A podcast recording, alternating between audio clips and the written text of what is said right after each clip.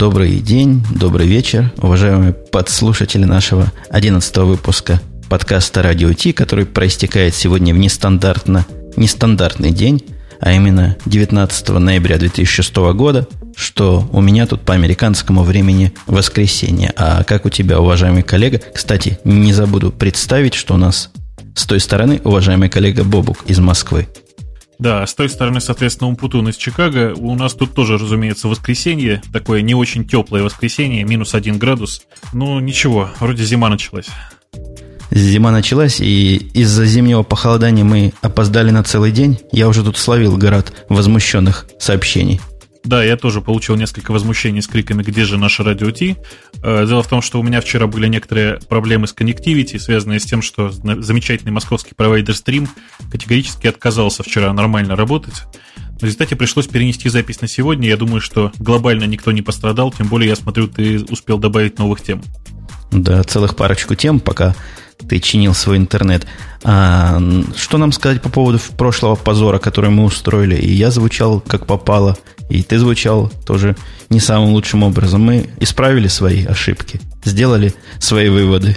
Я надеюсь, что да, у меня сменилась вся студия целиком, то есть у меня от старой остались исключительно э, холдер для микрофона и мониторные колонки. Все. Я тут тоже все вроде бы настроил после приезда.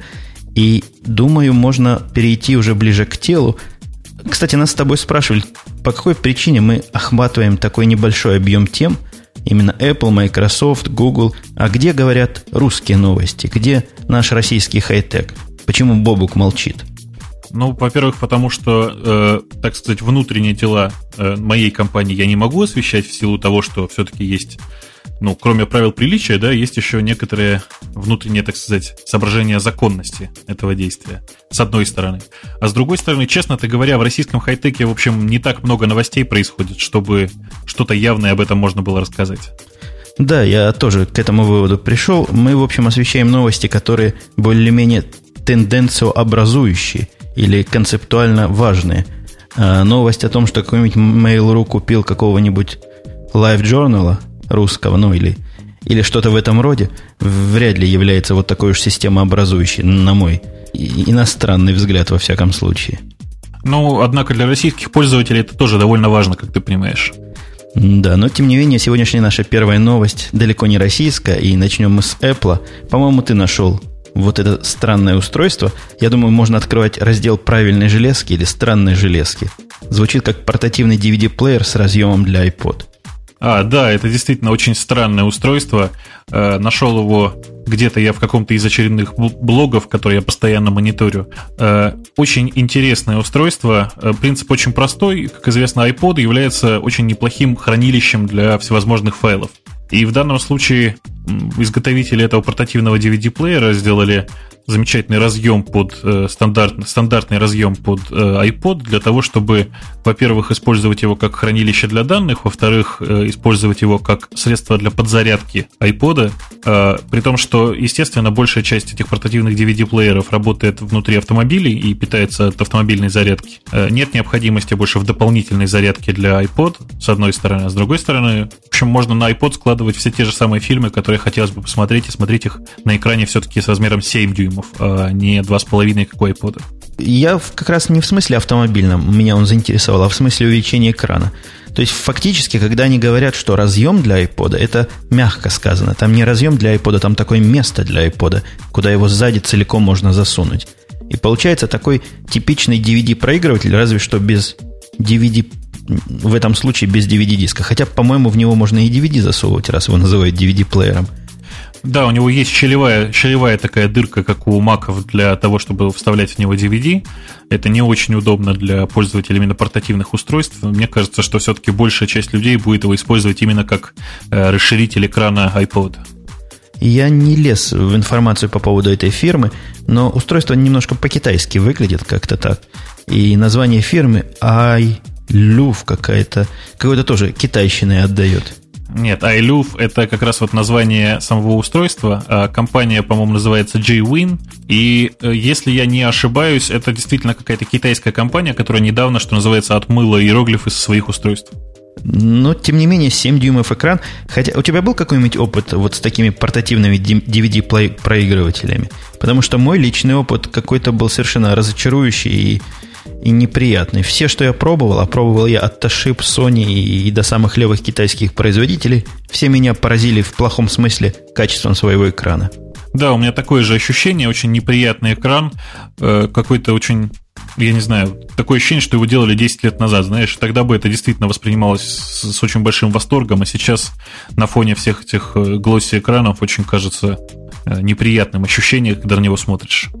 Да-да, такое впечатление, что эти мелкие матрицы то ли уже перестали производить, то ли они на складах у них с 90 какого-нибудь 9 года валяются, и вот они теперь их тыкают куда попало.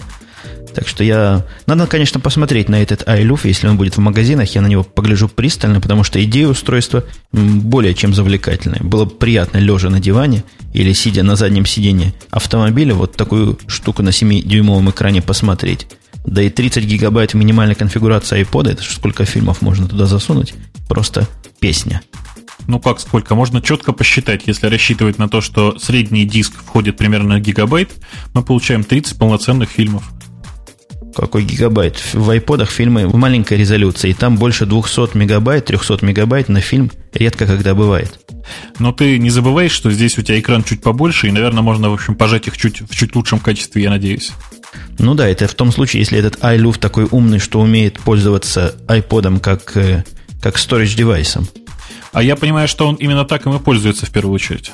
Да, тогда, конечно, это совсем другое использование. Кстати, по поводу storage девайса, у нас эта тема не указана. Ты слышал война, которая идет, и крики, которые идут в интернете по поводу Зуна? Говорят, Зун никакой не mass storage девайс, и никуда его нестандартно не подключить никак – Э, мало того, что он не mass storage девайс, он еще и работает только со своей специализированной программой, которая, судя по отзывам, очень низкого качества оказалась. Все, то есть буквально вот все отзывы, которые я слышал, были крайне негативными, и большая часть вот негатива относилась именно к этой программе для управления им. Но возвращаясь от Microsoft обратно к Apple, есть у нас пара слов про Apple и пара слов этих, э, опять же, слуховых. Ну, про Apple довольно часто бывает недостаток практической информации, но вот то, что мы нашли, тайванский некий производитель Хонхай, вот этот Хонхай утверждает, что они собираются, ну так, опосредованно утверждает, производить 15-дюймовые MacBook компьютеры и, видимо, будут производить айфоны. Э, насчет айфонов, э, это очень интересный слух сам по себе, потому что слухи эти действительно ходят последние 2-3 года со всевозможными фейковыми картинками, реальных картинок до сих пор пока нет. Вот. Я тут копнул чуть-чуть глубже по поводу этой тайваньской компании Honhei. Оказывается, она в свое время производила ноутбуки для компании Toshiba. И особенных претензий на самом деле к ним никогда не было. А как тебе перспектива появления 15-дюймового MacBook? Э, я целиком за. Мне кажется, это неплохая идея.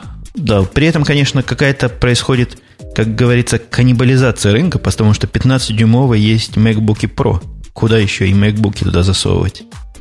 Э, я думаю, что MacBook Pro все-таки по большей части используется как настольное решение, не как переносной ноутбук именно. Э, поэтому смысла глобального в том, что в нем 15 дюймов, мне кажется, нет. 17 это намного более комфортно. Я думаю, что потихонечку MacBook, MacBook Pro на 15 дюймов вымрет, если честно. Э, мне прислали некоторые наши слушатели ссылки просто конкретные, как они считают, на патенты и на достоверную информацию по поводу айфона, информацию о том, что вот в январе уж точно он будет. Но я не знаю, что тут сказать наверняка, я бы не стал таким уж сильным оптимистом в предсказаниях. Может быть и будет, на мой взгляд. Э, больше того, в тех слухах, которые мы с тобой насобирали, тут упоминаются какие-то жуткие совершенно цифры, вроде 12 миллионов айфонов. Это, мне кажется, слишком большая цифра, потому что компания Apple уже э, пару раз обжигалась на мобильных устройствах, как мы помним, вот с Apple Newton MessagePad. Поэтому, мне кажется, они никогда не закажут такой гигантской цифры оставляя Apple немножко в покое, можем прикоснуться к Microsoft, который ты опять издевательски назвал микрохвостом в наших шоу-нотах. Ты нашел новость про некую визуальную среду от Microsoft, и тут строго так написано, требуется AI6 и выше. Ты вообще был способен это поставить и посмотреть, о чем тут речь? Ты знаешь, я очень давно научился ставить Internet Explorer под Linux. Э, никуда не денешься, периодически приходится им пользоваться. Э, успел, конечно, посмотреть. На самом деле, слухами за эту неделю интернет переполнился, да не могу. Э, среда, на самом деле, открыта, посмотреть на нее можно. Если очень вкратце, это такое средство, которое позволяет, ну, что называется, походить по виртуальным городам, э, используя просто вот те миллионы и миллиарды фотографий этих городов, которые есть в наличии сейчас.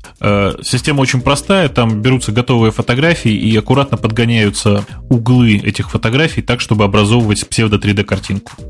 Зачем для этого нужно нужно было загонять все это в Internet Explorer и делать все это в рамках э, Microsoft Live, я не очень понимаю. Э, сервис целиком онлайновый сжирает просто дикое количество трафика, просто какое-то неземное, честно.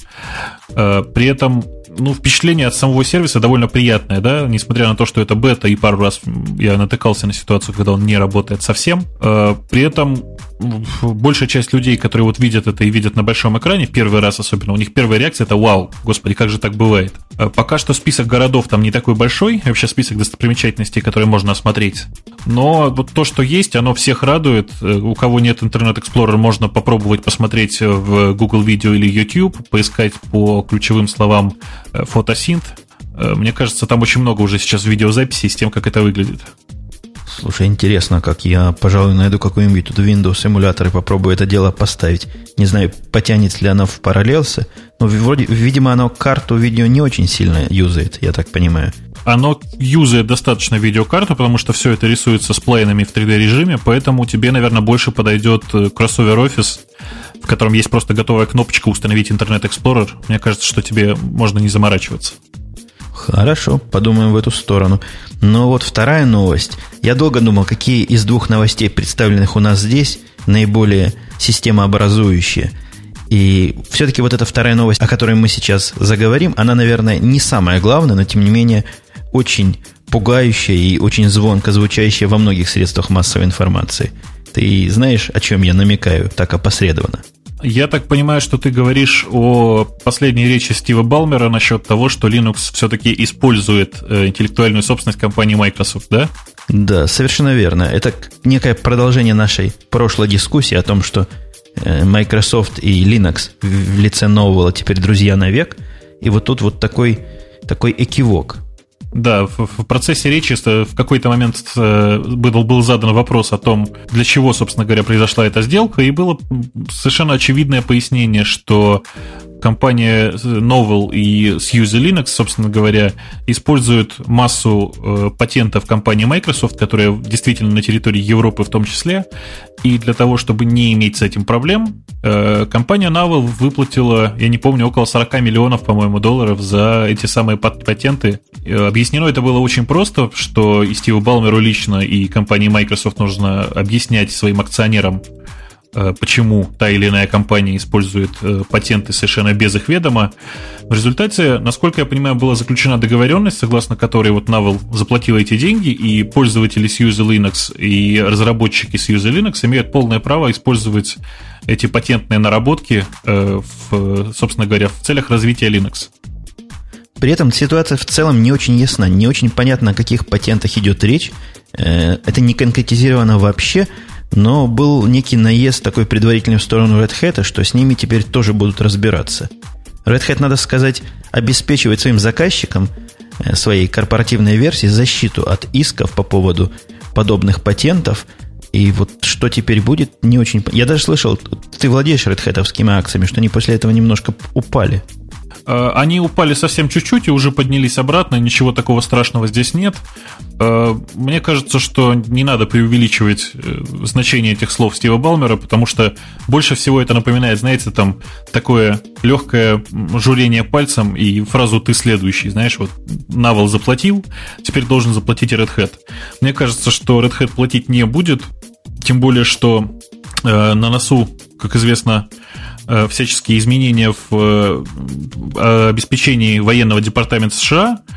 И здесь э, Microsoft и Red Hat непосредственно конкуренты, и любая попытка задавить Red Hat будет инициирована очередная антимонопольная кампания. Ну, по крайней мере, слухи внутри акционеров ходят именно такие. У меня все-таки есть четкое впечатление, что если бы Microsoft хотел придавить Linux вот таким вот законным путем, а именно патентами, видимо, можно было бы наскрести достаточно на длинные процессы. Тут же не так важно, кто прав, а важно, у кого больше денег, чтобы эти процессы подольше вести. Red Hat при всем моем уважении к этой компании не сравнится с Microsoft по фондам.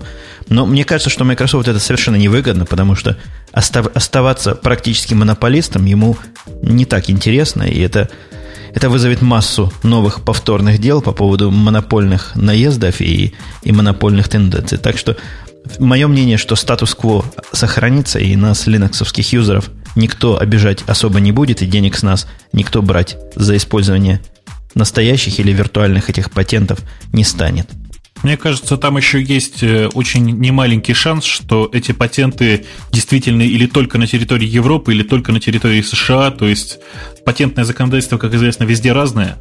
Э, то, что в России это никого не беспокоит, это совершенно точно, потому что у нас вообще срок действия всех этих патентов довольно маленький, и Россия не признает большую часть патентов, выданных на территории США. Поэтому э, российских пользователей это вообще не касается никак, а Red Hat в случае крайней необходимости, я не знаю, может переехать на Кипр. Мне кажется так. И вот теперь, переходя к той новости, которую я считаю наиболее системообразующей и влияющей на на все окружающее, не знаю, согласишься ли ты со мной или нет, новость из мира Unix, больших и малых, Unix и Linux, а именно это то, что Sun открывает исходные тексты практически всех интересных Java. Э, да, новость действительно очень интересная, потому что э, слухи об этом ходили очень давно, и все задавались вопросом, почему же Sun, такой активный сторонник и поборник э, open source, не открывает исходники Java, точнее, не открывает их под открытой лицензией. И Sun, в общем, выступил очень достойно, объявив, что откроет не только э, исходники Java SE, но и мобильные версии э, Java G2EME. Соответственно, насколько я понимаю, Glassfish я вот что-то потерял у себя в закладках эту новость. Э, в общем, открывается, насколько я понимаю, все последние разработки э, Sun в области Java. Э, это очень приятно, тем более, что и Red Hat сможет наконец-то включить полные версии G2ME и G2E, включая SDK, в свои дистрибутивы.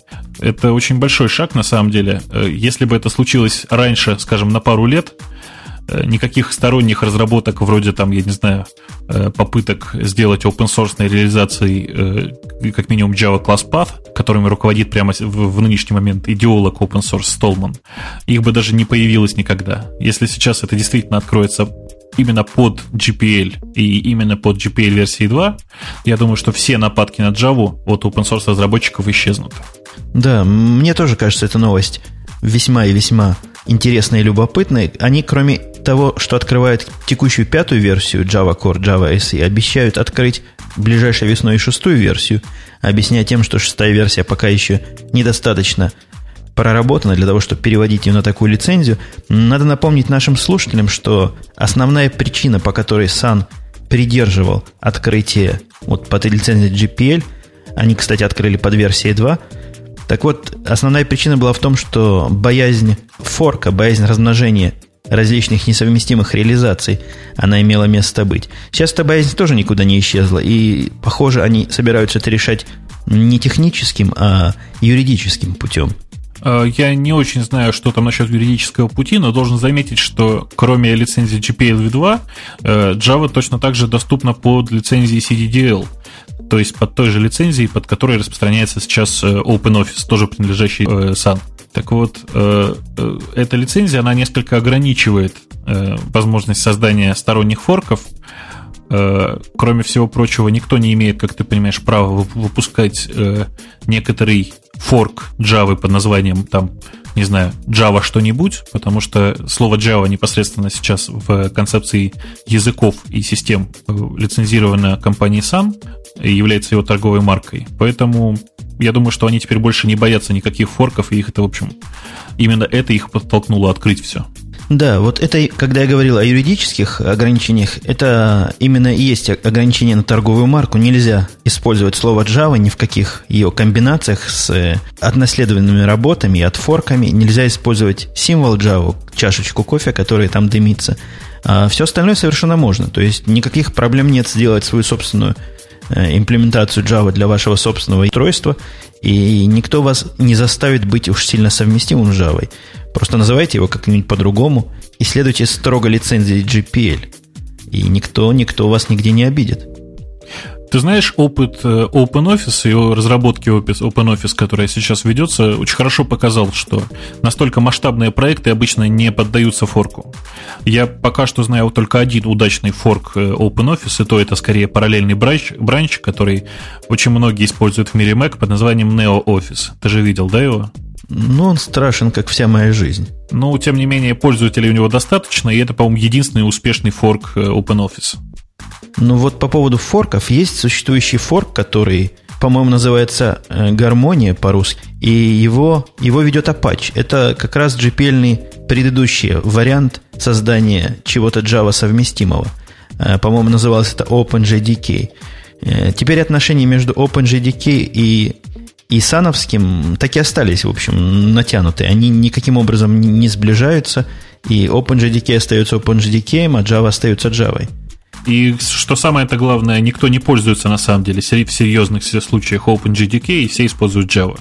Вот что сам, наверное, волнует больше всего. Такие проливая бочки меда на эту новость. Есть тут и, и некоторые капли дегтя. Я не знаю, столкнулся ли ты в, в российской действительности корпоративной, но в некоторых кругах корпоративных американских есть сильная настороженность к open source вообще и к инструментам open source – Тут есть такие лоеры в больших корпорациях, которые, как только слышат open source, они сразу становятся в стойку и говорят, нет-нет, перепишите для нас это без open source.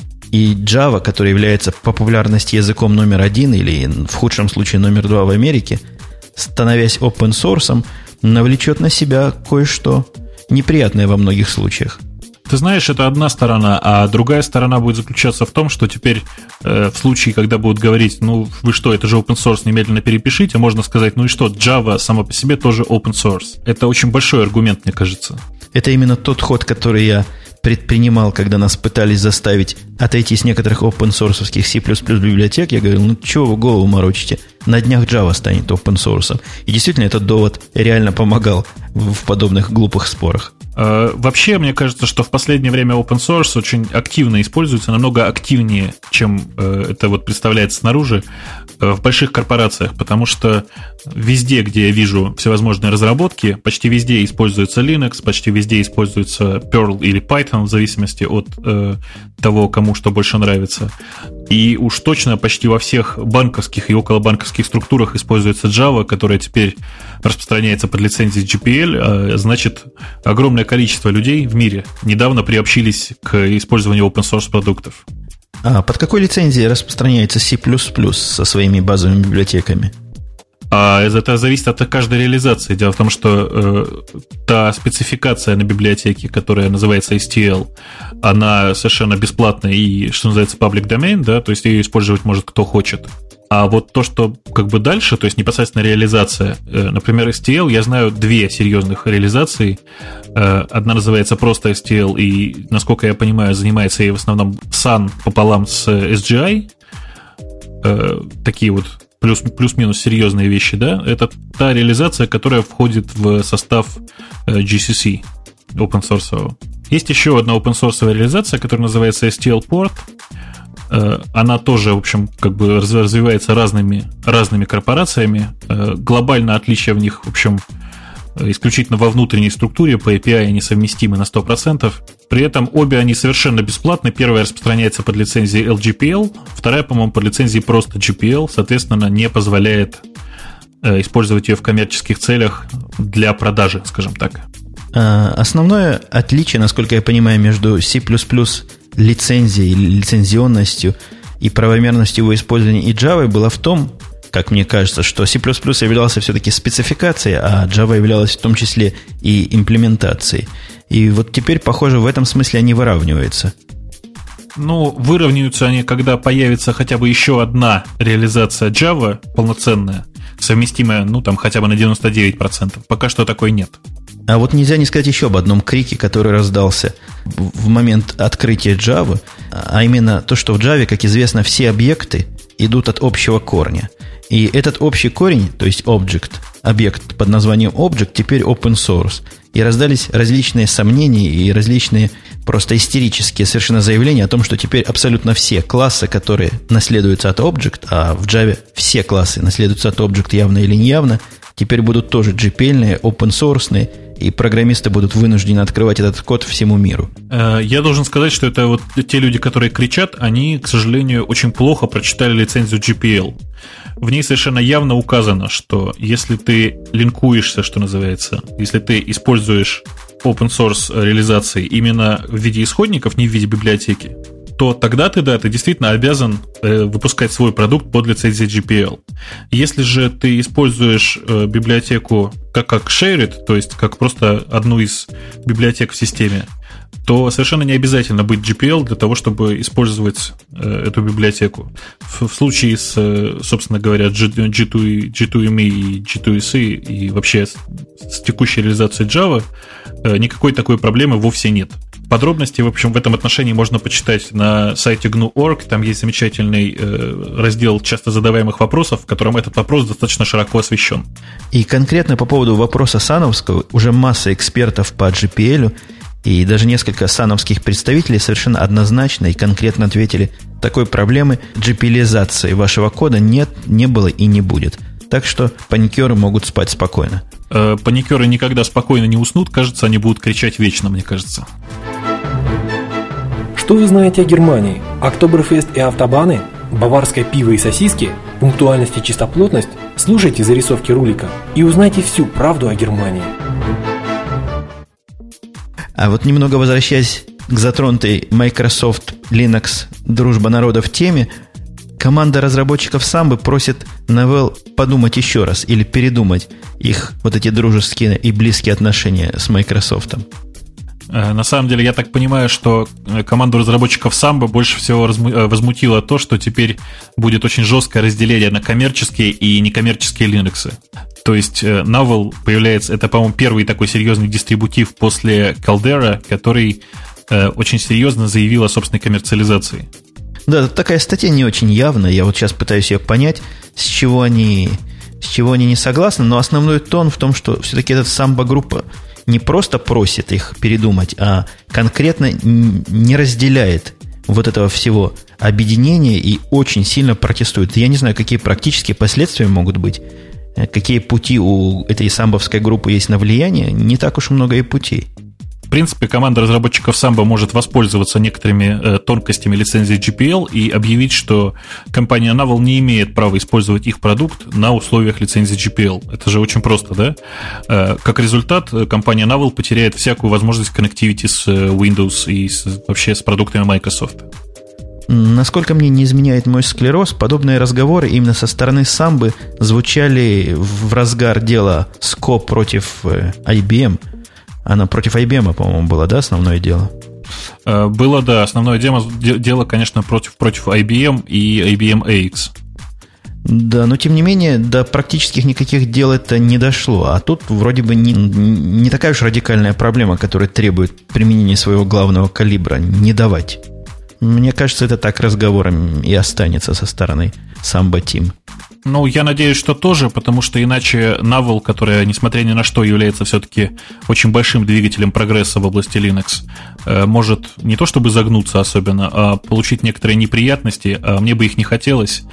Э, очень э, интересно в этом отношении поступил очень известный среди линуксовых пользователей такой есть э, Мигел Дейказа, э, человек, который в свое время очень активно развивал GNOME, вообще был одним из инициаторов проекта GNOME, а сейчас э, очень активный разработчик проекта Mono, open source реализации .NET технологии.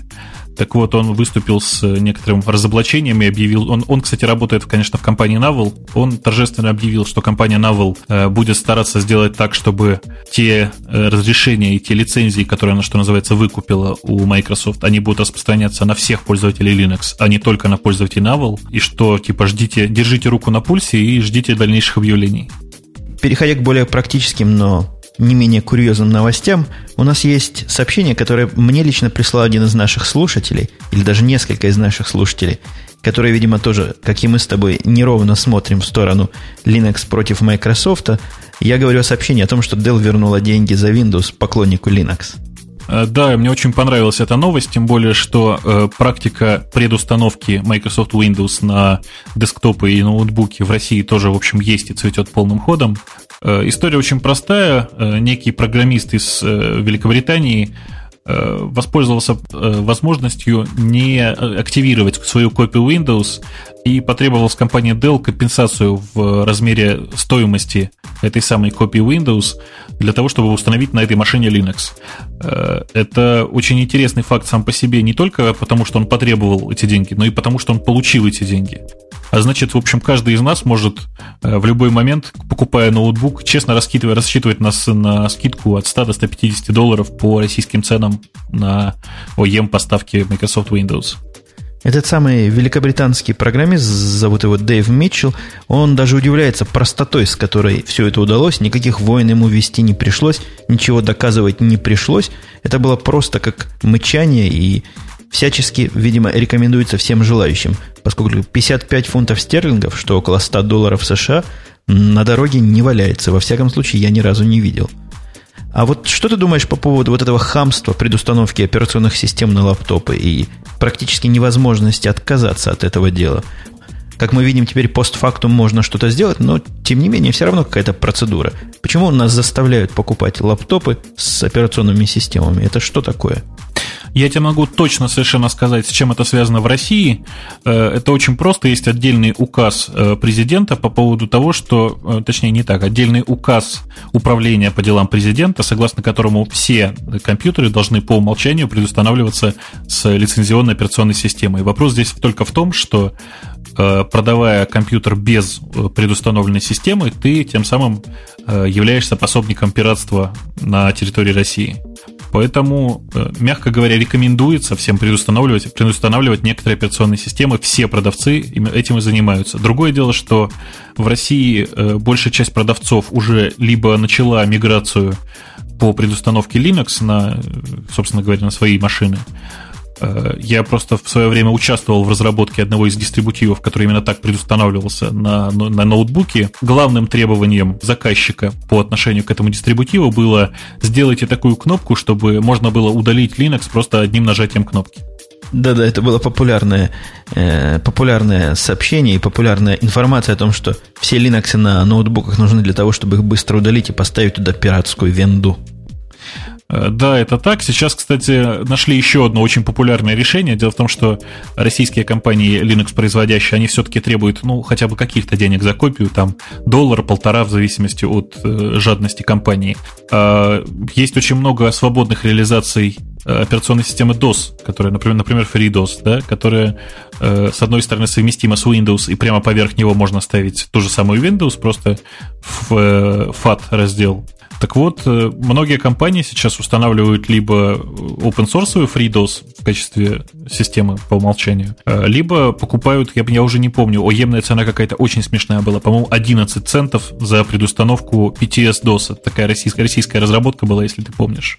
Но по поводу FreeDOS, это и ежу понятно, совершенно нетрезвому ежу, что это чистая фикция и попытка уйти от карающего меча законодательства, потому что смысла во FreeDOS на современном компьютере в 2006 году, в 2021, извините, веке, не очень много. Ну, не то чтобы не очень много, его просто нет, потому что никаких драйверов для нынешних э, и звуковых, и графических устройств нет. А без этого особый смысл покупать ноутбук, как говорится, пропадает. Но вообще, так кажется человеку, который не очень знаком с FreeDOS, ты, видимо, с ним довольно давно не общался. Мне пришлось года два назад на фридосе поднимать TCP/IP, довольно сложную систему, и находить драйверы для конкретных не очень старых компьютеров. Это был э, мало интересный, но довольно денежный проект. И действительно удалось. Есть люди, которые разрабатывают драйвера для некоторых модемов, для некоторых устройств, даже для некоторых видеокарт. И это как-то в особых ситуациях, в особо оговоренных ситуациях даже и работает. Ну, то есть ты хочешь сказать, что DOS еще не умер, DOS жив и э, пока собирать не, не собирается умирать, да? в очень, в очень узких областях, в таких, о которых нормальный человек и не задумывается, что, что, это, что такое до сих пор и существует. Я хотел сказать вот что, что и здесь тоже купить компьютер без операционной системы это дело не такое простое, во всяком случае бренд-нейм компьютер.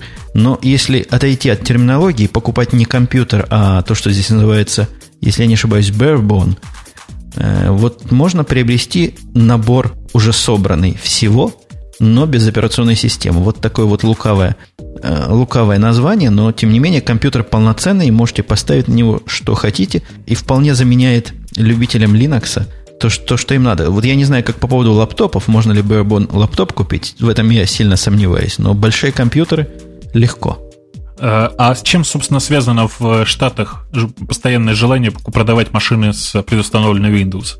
Я могу только предположить, что с монопольным давлением Microsoft на производителей, э, крупных производителей, больше никаких особо объективных причин я в этом, честно говоря, не вижу. Я могу даже сказать, что наша корпорация покупает лаптопы от Dell с предустановленным Windows – первым делом, что делают наши, наши теки, они утоляют этот Windows, устанавливают нашу собственную кастомизированную версию. Но мне сильно кажется, что лаптоп, вот этот, на котором Windows уже стоит, э, нам никто деньги обратно не возвращает. Вот эти 50 фунтов стерлингов или 100 долларов. Я думаю, тебе стоит, наверное, обратиться к руководству компании и намекнуть на то, что это совершенно не, совершенно не маленькие деньги, тем более в размерах, ну, действительно, наверное, не самой маленькой компании. Да, надо, надо в эту сторону копнуть будет, потому что действительно хамство хамское, когда заставляют тебя платить за то, что тебе совершенно не надо. А вот по поводу платить. Альтернативная сторона платить, как известно, не платить. И у нас есть слух или вопрос, сделает ли Google мобильники бесплатными. А, это по поводу экспериментов компании Google насчет э, телефонов и мобильного серфинга с баннерами, да?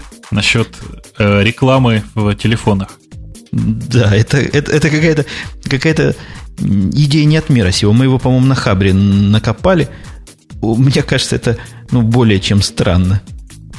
Ну, мне кажется, что это была очевидная идея, потому что, помнишь, в эпоху вот первого доткомовского бума, кстати, как, как, как звучит, да, первый доткомовский бум, потому что явно уже начался второй. Так вот, в эпоху первого доткомовского бума я помню, что некоторые довольно крупные американские компании предлагали за бесплатно компьютеры, э, которые были подключены уже к интернету, но которые в любом состоянии всегда прокручивали тебе баннера азбуку. Вот эта история из этой же серии. То есть э, человеку нужно просто смотреть рекламу, за это он просто будет использовать мобильный телефон. Я надеюсь, ты помнишь незавидную судьбу, по-моему, всех без исключения тех компаний, которые пытались вот на этом деле подняться. Ну, у них не было столько денег, сколько у Google. Я думаю, что Google может себе позволить такие эксперименты без особенной потери, ну, каких-то серьезных финансовых вещей. Ну, насколько я понимаю, пока, к счастью, речь не идет о том, что во время разговора разговор будет прерываться 30-секундными рекламными аудиороликами. Речь идет о доставке какого-то видеоконтента и смс-контента на телефоны – и теоретически это не должно мешать основной функции, которой лично я считаю, что основная функция мобильников это говорить, а не все остальное. И если так, то... А интересно, можно будет отключить все это дело и пользоваться им бесплатно все же? Я думаю, что наверняка можно будет. С другой стороны, Google очень давно привыкла э, каким-то тем или иным образом бороться с подобными читерами.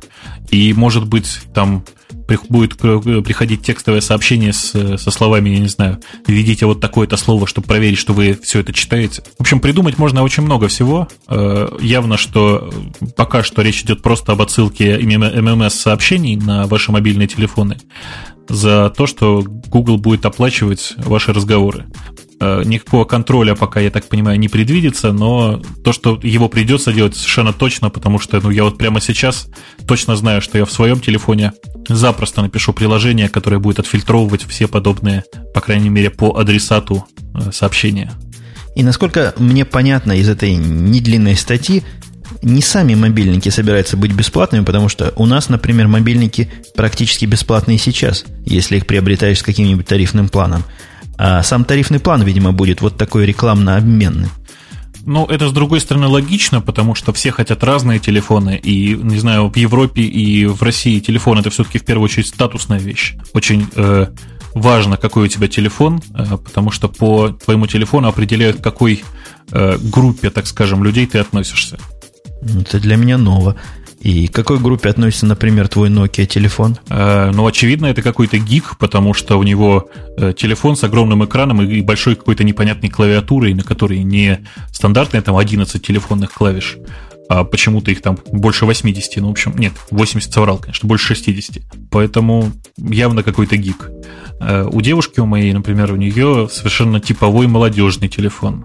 У многих моих коллег, кроме там одного телефона есть еще второй, и у них в одном, в одном мобильном корпоративный тариф, да, а в другом, например, свой личный. Это тоже либо гики, либо очень богатые люди, у которых сразу по нескольку мобильных телефонов. То есть один, один телефон для разговоров, а второй телефон для понтов. Ну да, примерно так. Слушай, а вот мой телефон, открой мне глаза, просто аж интересно. А у тебя какой? Motorola Razer V3. Ага, черный или блестящий? Или серый? Черный. А, замечательно. Значит, ты относишься к категории тех гиков, которые покупают устройства, которые э, им нравятся, после этого они привыкают к ним и очень долго их не меняют. Потому что, ну, такой ты не типовой гаджетир. Есть такое понятие гаджетир, да? Это человек, который постоянно меняет гаджеты. Так вот, ты купил какой-то гаджет, он тебя устраивает, и ты его не меняешь до тех пор, пока он не сдохнет. Смотри, как много обычный телефон может сказать про человека. Информация просто ползает по по интернету, и, и глазом можно, глядя на телефон, все понять. Ужас. Да, от этого никуда не денешься, потому что многие такие вещи, такие как вот я говорю, как телефон, как автомобиль, они очень много говорят о человеке. И на самом деле я думаю, что за этим, за, таки, за подобными определениями стоит будущее социологии. Э, оставшиеся темы, которые здесь у нас есть, идут в основном в разделе, подразделе «Разные». Э, я не знаю, насколько новость о том, что 1% интернета это порно относится к разному, но тем не менее новость, ну, новость определенная новость. Как тебе такое заменьшение силы порно в интернете. Мне кажется, это как просто обидно для порно. Мне тоже кажется, что это очень обидно для порно. Другое дело, что здесь были посчитаны именно сайты, то есть по количеству сайтов порно действительно не так много. Другое дело, что почти все порно-сайты очень большие и, как это сейчас принято говорить, развесистые. Тем более можно сказать, что очень много разных сайтов э, хостятся внутри одного домена. Ну вот как, например, если воспринимать Live Journal, да, как один большой сайт, то, наверное, он не будет составлять и там и тысячные процента от интернета. А если рассматривать его как скопление сайтов, то это совсем другое дело. А новость эта, собственно, появилась в различных и множественных источниках не от того, что их просто посчитали. Бог с ним, посчитали и посчитали. А в том, что правительственные юристы наши, американские, настаивают на восстановлении некого акта 98 года, о котором я, честно говоря, в 98 году не слышал, согласно которому владельцы всяких эротических, порнографических ресурсов должны проверять возраст посетителя, обратите внимание, каким образом, запрашивая данные его кредитной карты. Каково тебе такое безумие и такой странный способ развести нас, пользователей, фактически на ввод своих персональных данных в потенциально очень опасные места? Э, я думаю, что очень, очень быстро появятся сервисы, которые дают в аренду э, кредитные карты э, с нулевым содержимым аккаунта для того, чтобы удостоверять личности разных людей. Это очень очевидный шаг. Я просто думаю, что их будут тысячи разных людей, которые готовы, я не знаю, там, внести номер своей карты с нулевым балансом и так далее. Да, я как-то говорил в, в своем подкасте, что наш Citibank со своей сити-картой, которая то ли Visa, то ли MasterCard, предоставляет подобную услугу совершенно официально.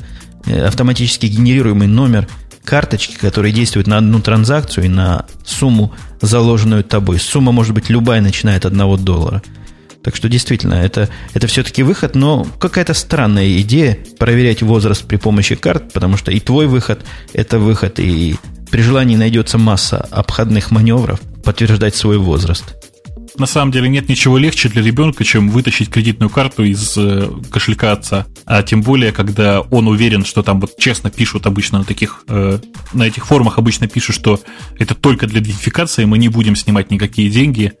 Но когда деньги пойдут, разумеется, будет уже поздно.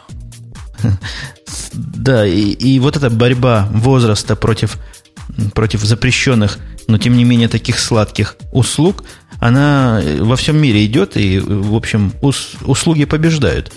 Ну, достаточно вспомнить то, что в Америке, например, алкоголь с 21 года можно покупать, и для этого нужно предоставить специальное удостоверение. Так вот, есть целая индустрия изготовления фальшивых удостоверений, и есть целая система, когда более старший товарищ покупает выпивку более младшему товарищу. Ну, в общем, борьба бобра с козлом идет вовсю. Э, я думаю, что на самом деле это очень, действительно, очень, очень большое такое дело. Другое дело, что э, справиться с этим, мне кажется, совершенно нереально. По-моему, проще э, объяснить детям, что там пить плохо, пару раз дать им выпить и понять, как, каково это на самом деле, нежели таким образом урезать им способы покупки алкоголя, потому что в любом случае запретный плод всегда сладок, и чем более он запретен, тем более он сладок. А, следующая наша новость, несмотря на то, что находится в разделе «Разные», но мне кажется, она могла бы вполне пойти в раздел «Найденные полезности», которые мы тут добавили, которые я тут добавил. Звучит она так. Компания бывшего главы PayPal получила крупные инвестиции. Э, да, компания бывшего э, главы PayPal, я так понимаю, называется Slide, и занимаются они сейчас каким-то фотохостингом. Там все круче. Это не фотохостинг. Я за... Ты заходил туда? Я попробовал завести там себе аккаунт – и идея, конечно, не самая свежая, но реализация очень, очень концептуальная и, и очень многообещающая. А что в ней такого вот концептуального?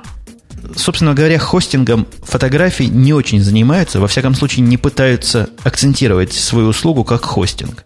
Это сервис для создания исключительно и в основном различных разухабистых, продвинутых любых слайд-шоу – с довольно развитой и глубокой системой кастомизации всего этого дела, и явно это все еще развивается, но выглядит весьма перспективно. Можно накидать туда фотографии, например, экспортировать с какого-то другого сервиса. Список сервисов пока не велик, но, например, с фликера известного даешь URL, он вытаскивает сам нужные фотографии, ты все это дело определяешь и получаешь в конце концов флеш-файл – который довольно, довольно симпатично и профессионально сделанное слайд-шоу из твоих фотографий.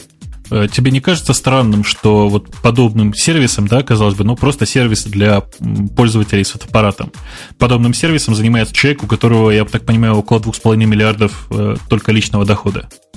Кажется, конечно, это странным, но может быть у него шило в одном месте, и он из наших, из гиков, и нужно что-нибудь делать, и что-нибудь раскручивать такое в свободное от получения миллионов до миллиардов время.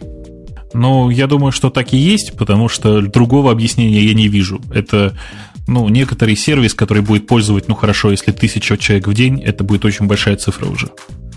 Но не скажи, среди подобных сервисов, сказано в новости, его обгоняет только фотобакет некий. Я на фотобакет зашел, он делает примерно то же самое, но без такой ориентации на слайды. И, конечно, он попримитивнее и не такой уж Web 2, не такой красивый. Мне кажется, фотобакет он точно обойдет и в своей нише будет первым. Ну, хорошо, если так, по крайней мере, пожелаем человеку успехов. Э, PayPal, по-моему, это самый удачный из таких вот, э, не то чтобы стартапов, из таких организаций, которые в середине 2000-х начали, начали организовываться и получили в результате очень неплохую прибыль. Э, может быть, из слайда у него тоже чего-нибудь выйдет. Да, говорим мы с тобой много, новостей еще осталось немало.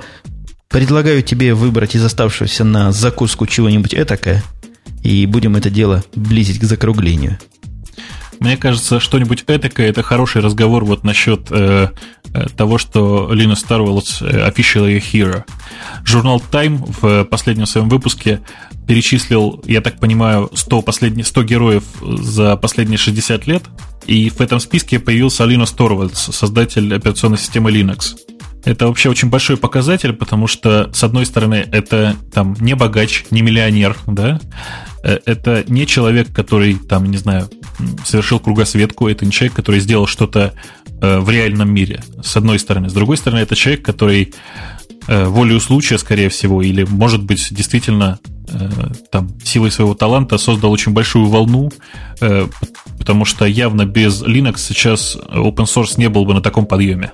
Да, и глядя на список героев, действительно, тут в этом списке герой героический, но разве что эту компанию, на мой взгляд, несколько подпортил Нельсон Мандела, а так все люди известные, приличные, и можно их смело называть героями. Здесь и Чарльз де Голь, и Андрей Сахаров, и, и Михаил Горбачев, и, и много, много кого.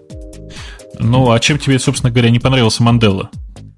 А тебе он очень нравится. Ну, мне кажется просто, что это тоже очень ключевая личность, и от этого никуда не денешься. Ну, положим так. И вот Линус Торвальдс тоже в этой славной компании. Тут многих я вообще не знаю, кто такие. Ну, видишь, э, многих мы не знаем. Я уверен, что очень много людей тоже совершенно не знают, кто такой, собственно, Линус Торвальдс. Э, я вот так вот по списку, действительно, глядя, э, Мандела, Деголь, Сахаров, Горбачев, кто тут еще? Из таких... Ицхак из... Рабин мы еще знаем. Да, конечно, Ицхак Рабин. Кстати, я думаю, что в России его не так много людей знают. Это у нас с тобой такая специфика.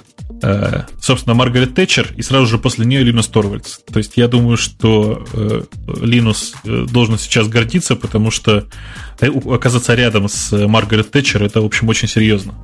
Да, ну, предлагаю таким приятным курьезом или сюрпризом для всех любителей Linux наше сегодняшнее шоу подводить к концу. Я под завершение напомню, что с этой стороны океана для вас и с той стороны океана для меня был всенепременный и обязательный Бобук из Москвы. Ох, обязательный.